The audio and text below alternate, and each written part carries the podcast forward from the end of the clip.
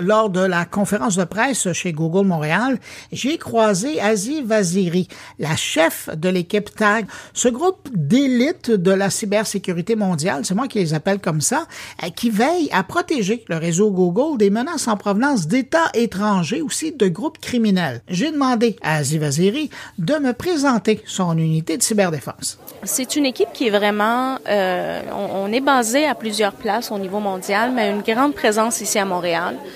Euh, on a vraiment une mission complexe d'essayer de, comprendre les menaces et de les rencontrer.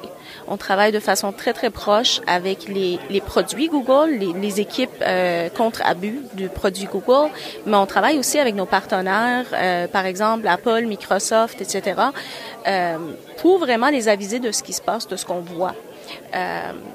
D'ailleurs, plusieurs fois, euh, si vous êtes un utilisateur de Mac, des produits Mac, souvent quand il y a un, mise à jour, euh, deux mises à jour dans une semaine, c'est parce que quelqu'un dans notre équipe a détecté quelque chose, a travaillé avec l'équipe de Apple pour produire un patch, il le pousse euh, et donc l'utilisateur est, en sécurité.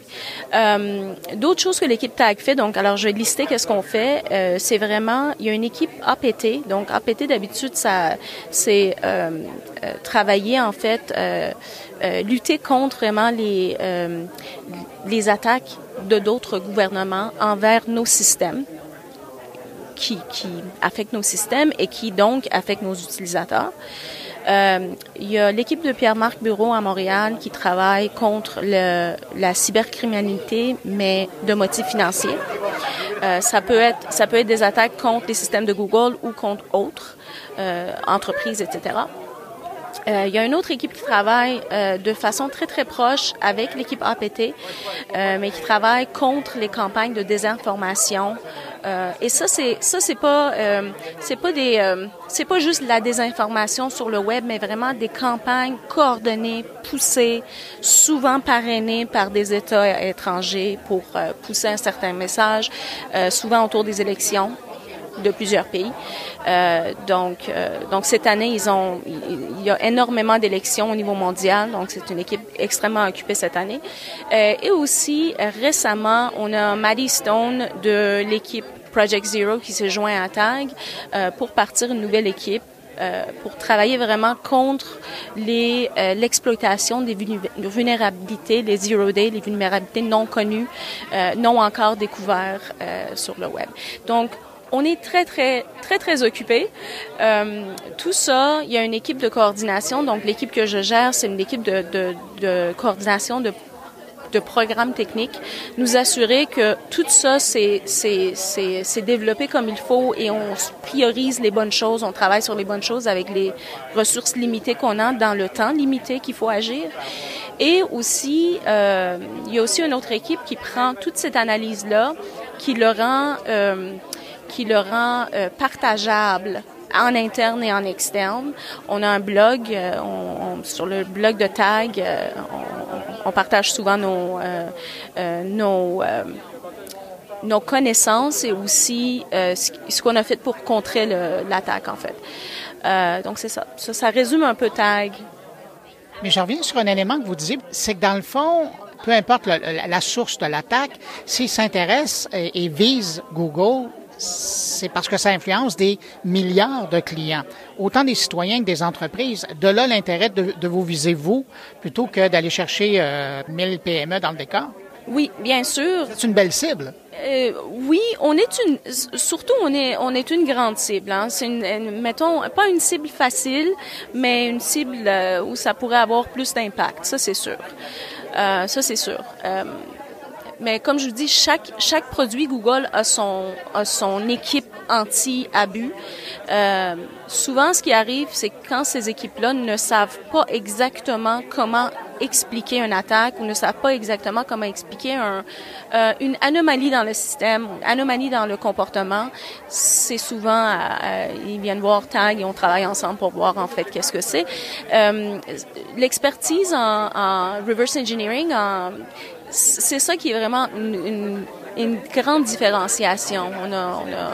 On a, beaucoup d'experts au niveau Google, mais ça, c'est une, couche de plus. Mais je présume que c'est énormément de pression Vous, vous passez votre temps à, à, parer le danger, puis en plus à essayer de faire de la recherche pour savoir qu'est-ce qui s'en vient à, côté de ça. Oui, donc on a on a la chance d'avoir euh, bâti la bonne base dès le départ. Là. En 2008, quand l'équipe était fondée, l'équipe de TAG a été fondée à la suite de l'attaque Aurora. Euh, vous avez vu sur les panneaux et sur les. Alors, euh, depuis 2008, on, a, on est vraiment allé chercher les bonnes personnes. J'étais pas avec la compagnie à ce moment-là, mais c'est une bonne base qui a été bâtie. Et c'était c'était pas juste des gens de d'experts de, de cybersécurité, c'était les ingénieurs informatiques avec les experts de cybersécurité. On a bâti des systèmes internes spécifiquement pour TAG. Euh, alors là, c'est une richesse de système qu'on bâtit depuis 2008. Euh, si on était pour le reprendre aujourd'hui, on serait vraiment en arrière. Là. Mais c'est vraiment la richesse de système.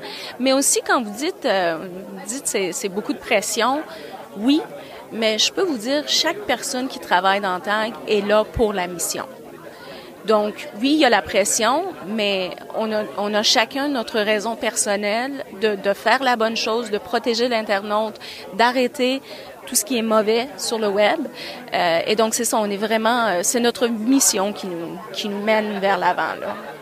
Mais là, vous ouvrez une porte, puis je vais la prendre, parce que vous dites, on a chacun notre raison personnelle d'être là. Vous, je vous entendais, c'est vraiment personnel parce que c'est de vous assurer que les États n'empêchent pas les gens, les organisations, de parler, de s'exprimer, de faire, de véhiculer des, des idées et, et d'amener l'information aux gens. Exactement. Euh, exactement. Donc, je travaille euh, en dehors de mon travail. Euh, je travaille beaucoup avec les, les, les, gens qui sont très à risque. Donc, les opposants des régimes totalitaires, les, les journalistes, surtout les journalistes.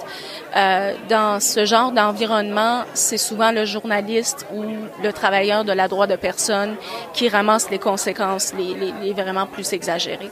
Donc, c'est ça. Pour moi, c'est une raison personnelle. Je, je suis de plus en plus, impliquée là-dessus.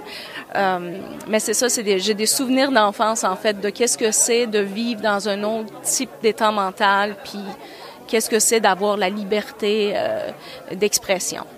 Euh, qu'est-ce qu'on qu'est-ce qu'on dit pas en dehors de la maison versus qu'est-ce qu'on peut dire? Un genre de société un peu schizophrène qui qui qui peut pas vraiment vivre pleinement donc pour moi c'est ça c'est ce qui est très très personnel je reviens à la le mot peut, peut, sembler bizarre, à la qualité des attaques, à la complexité des attaques.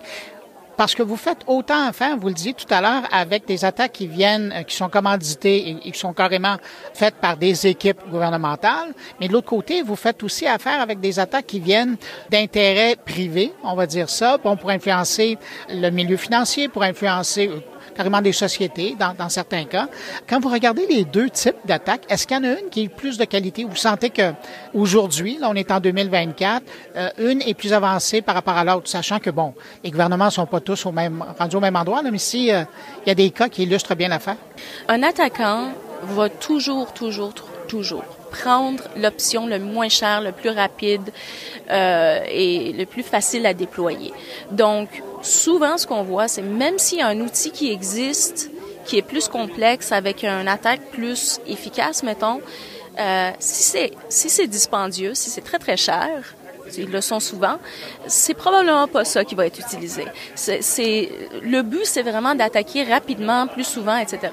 Donc souvent, on voit des choses pas très complexes au niveau technique, vraiment pas complexes au niveau technique, d'où l'automatisation qu'on met en place nous pour essayer de détecter ce genre de choses là. Euh, Est-ce qu'il y a une différence entre les, attaques parrainées par les États versus euh, n'importe qui qui est en train d'essayer de, se faire des sous en faisant euh, des logiciels malveillants peut-être sur, euh, sur l'Internet. Euh, oui, on voit des différences, mais de temps en temps, il y a une attaque qui est vraiment perplexante. De temps en temps, ou quelques années.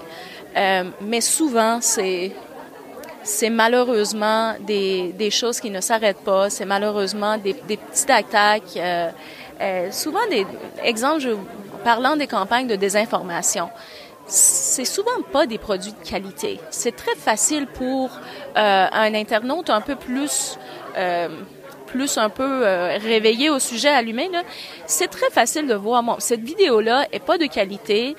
Le langage utilisé, c'est sûr que c'est pas quelqu'un qui parle la langue, ça fait aucun sens. Ou le texte qui m'a été euh, envoyé par le prince nigérien, ben ça fait aucun sens. Ça, ce genre de choses-là, on est un petit peu habitué. Donc, euh, c'est plus ça qu'on voit côté désinformation. Euh, c'est sûr que les ce qui est parrainé par des États, ça va être un petit peu plus complexe, ce qui est des groupes cybercriminels qui sont quand même assez bien euh, assez bien établis, mettons. Ils ont des emplois à temps euh, plein. si on regarde dans les forums euh, dans les forums dark web un peu, vous voyez il y a des descriptions de tâches, des, jobs qui se font poster comme comme les nôtres. Donc c'est rare de voir quelque chose de techniquement très, très intéressant, complexe, parce que c'est très cher à développer. C'est pas tout le monde qui peut se le payer. On voit pas souvent des choses qui sont développées pour un seul client. En terminant, euh, vous le disiez sur un point de vue personnel, vous vous engagez dans certaines causes, mais professionnellement, ici chez Google, en travaillant sur le, le SWAT team, moi que j'appelle du tag, qu'est-ce qui vous fait, euh, qui met du carburant dans votre énergie? Pour moi, c'est quand on arrive à la partie de remédiation. Donc oui, on a détecté l'attaque, on a vu qu'est-ce que ça fait, qu'est-ce que ça donne, euh, on a parlé aux équipes, mais là quoi? Qu'est-ce qu'on a fait là? Est-ce qu'on a changé le code? Est-ce qu'on a est-ce qu'on a reprogrammé le système? Est-ce qu'on a est-ce qu'on est allé corriger la faille du système? Et ça, cette partie-là, quand quand on voit là, le c'est fait, c'est fixe, c'est euh, le, le, logiciel a été patché puis qu'il y a un nouveau patch. C'est ça, moi c'est ça qui me drive, c'est vraiment la partie remédiation. On a fait tout ce travail-là, on en a, on a fait l'analyse, on en a parlé, on a, euh, on a fait toute cette coordination-là, mais là c'est réglé. On passe à autre chose. Et c'est à recommencer avec le prochain. Toujours, toujours. toujours. Asia, merci pour l'entrevue. Ça me fait plaisir, merci beaucoup.